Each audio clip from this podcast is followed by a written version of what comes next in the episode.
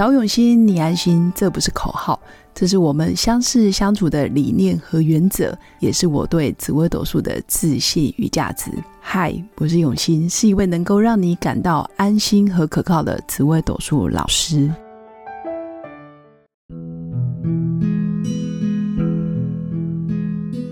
Hello，各用心陪伴的新粉们，大家好，我是永新。这一集要来跟大家分享。哪些主星对待亲人很严格，但是对待外人或者是陌生人却视如至亲？那怎么看呢？我相信很多新粉可能心中都有答案。其实身边最亲密的啊，家人也好，配偶也好，或者是小孩子，你会发现有时候相处久了，不知道为什么他们对我们总是特别的严苛。但其实我们可以先检视自己，如果对方对你很严苛，一定是你本来就对他也很严苛，才会变成你看到的事件是严苛。所以我们可以先检视自己啊，有哪些地方可以调整。因为人跟人相处其实就是一面镜子，他会这样对你，一定也有原因的。那当然，如果从紫微斗数的命盘里面呢，呃，其实也可以去观察。很多人他的迁移宫非常的友善，但他的命宫却是一个完美主义者。那我会说，其实完美没有问题，但当你自己跟自己在较劲，那也没问题。可是如果你把完美这件事放在家人的身上，那每个人的标准跟资质就会不同。再加上每个人对完美的呃定义可能也不一样，可能你觉得这样子还不够好，但是对家人来说，这已经是他一辈子最好的表现了。所以大家可以看，像命宫有七煞的人，在追求完美的过程，他会把这样子的压力跟标准放在家人身上，他会觉得你不长进，或者觉得自己的配偶不够用功，或者是小孩怎么没有啊一天比一天更进步。我都不知道进步要到哪里去，这样理解吗？有些时候，我觉得，嗯，服输是一种能力，甚至我觉得认清楚对方的本质，这也是命宫七煞要学习的。还有七煞在呃个性特质上面，其实比较目标导向。但是家里毕竟是一个讲感情、讲爱、讲温暖、讲包容、互相理解、同理的一个地方，而不是讲对错、讲进步。哇，你要突破，那这个真的，嗯，以很多人来说，家对他来讲就变成一种压力的来源。所以命宫七煞的朋友，其实也可以啊，稍微看一下自己是不是有这样子的现象。那七煞的迁移宫一定是天赋，所以为什么七煞对家人很严格，但是他对外却是哦非常的愿意协调，然后愿意退让，或者是愿意沟通，好好坐下来，我们好好谈，然后创造双赢的结果。那这大概就是七煞在命盘结构上，它本来就会有这样子的组合，所以大家也可以从另外一个角度去理解。你面对命宫七煞的人，有时候真的是也是原谅他们、同理他们，这也不是他们愿意的。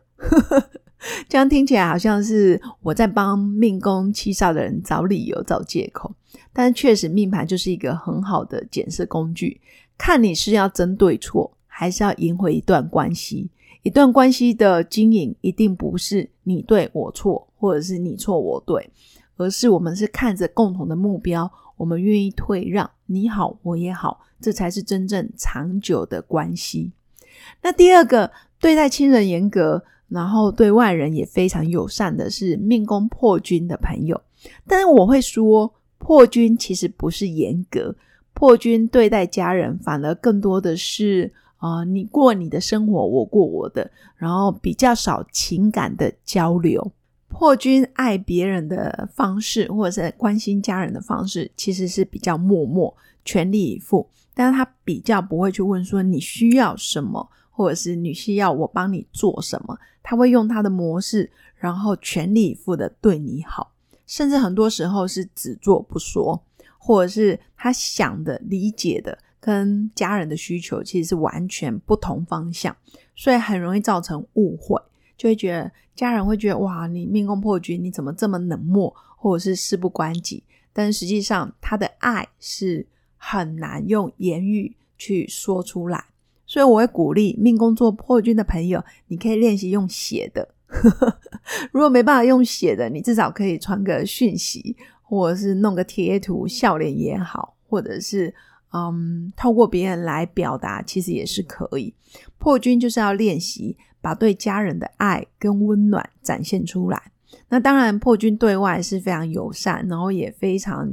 呃愿意帮助别人的一颗心。所以，通常你会认识命宫做破军的人，你会觉得哇，初期蛮蛮热络的。但是久了，你会觉得其实他也是会活在自己的世界里面，然后享受自己的自我空间。所以尽量就是，嗯，我们可以把破军的人拉出来，然后逼他们，也不是逼他们，就是呃，用不同的对话让他们说出内心话。这个情感交流也蛮有帮助的。那第三名啊，对待家人比较严格，就是命宫做巨门的人。因为巨门是一个非常非常聪明的星象，在情理法、法理情、逻辑条理、应对进退，还有辩论表达，其实是非常的精准、非常的到位。可能一分一秒或者是一个字用错、一个词用错，其实巨门就有时候会咄咄逼人。你会觉得哇，他讲话怎么这么的犀利，或者是这么的不留情面？可是实际上巨门。啊，在关心家人的方式上面，他就是会把是非对错，或者是事情的来龙去脉，他要嗯搞得非常清楚之后，他才会有办法判断，诶，这件事情是谁对谁错，或者是嗯这件事情他要怎么处理，他要怎么去分析。但实际上，我们有时候在家人的面前，我们更多的是想要情绪上的抱抱。可能情绪上理解我就可以了，或者是你就听听我发发牢骚，然后给我一个温暖的拥抱，其实就可以。但巨门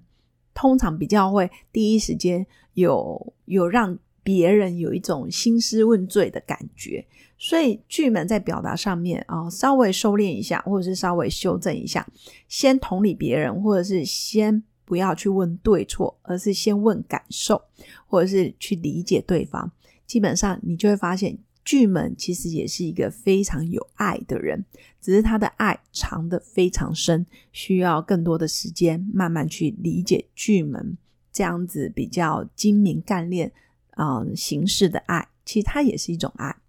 所以以上就是针对命宫七煞、命宫破军、命宫巨门的人，他在对待家人的方式。确实有时候比较严格冷漠，或者是太精明能干，但是实际上他们对外人都是非常好，他们的外援或者是在外在的缘分贵人其实也相当的多，